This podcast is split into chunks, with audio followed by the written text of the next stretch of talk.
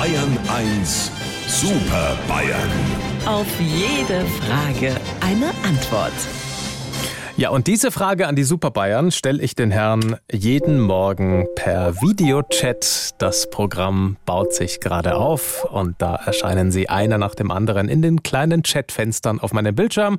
Herr Stoiber, guten Morgen. Draußen gibt's nicht mal Kännchen. Das ist schade.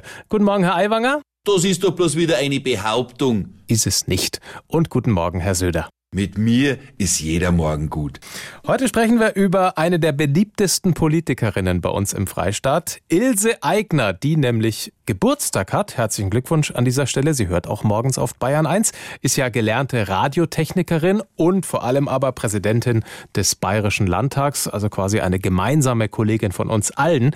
Was wünschen Sie ihr denn so? Lieber Herr Morgendings, also unserer lieben Ilse wünsche ich, dass sie auch weiterhin so tolles Radio macht. Und äh, ihrer Kollegin, die wohl auch äh, Ilse heißt, wünsche ich, dass sie das bayerische Parlament immer im Griff hat. Edmund, alte Zimmerantenne.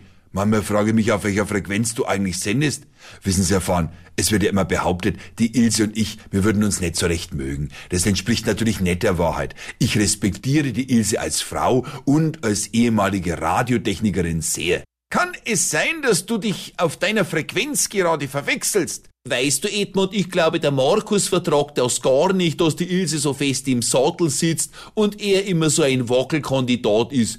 Kein Kanzler geworden und die letzten Landtagswahlen gerade einmal so überstanden, ganz im Gegensatz zu mir. Hupsi, altes Vogelhäusler, ich geb dir gleich einen Wackelkandidaten. Du weißt schon, wer bei der letzten Wahl mehr Prozente geholt hat. Ich rede vom Prinzip her. Bloß weil ich bei der Landtagswahl so sensationell abgeschnitten habe, hast du dich an der Macht halten können. Wäre das nicht passiert, würden der Edmund, der Mann und ich jetzt mit der Ministerpräsidentin eigener reden. Liebe Ilse, bestimmt hörst du grad zu. Glaub mir, das Amt des Ministerpräsidenten mit seiner fast schon beängstigenden Machtkonzentration, mit der Bürde der Unfehlbarkeit und seiner historischen Bedeutung hat was Schicksalhaftes. Und gegen das Schicksal kann man sich nicht wehren, nicht einmal ich. Was willst du uns jetzt mit deiner Säubaderei sagen? Liebe Ilse, alles Gute für deine Zukunft. Weil das ja klar ist. Also, lieber Herr Morgendings, wenn Sie uns wieder auf dem Monitor vierteln wollen, fangen Sie Ihre Maus und klingen Sie durch die Kamera. Sie wissen ja, wo unser Bildschirm wohnt. Unsere Super Bayern. Auf jede Frage eine Antwort. Immer um kurz vor acht bei Markus Fahren in Bayern 1 am Morgen.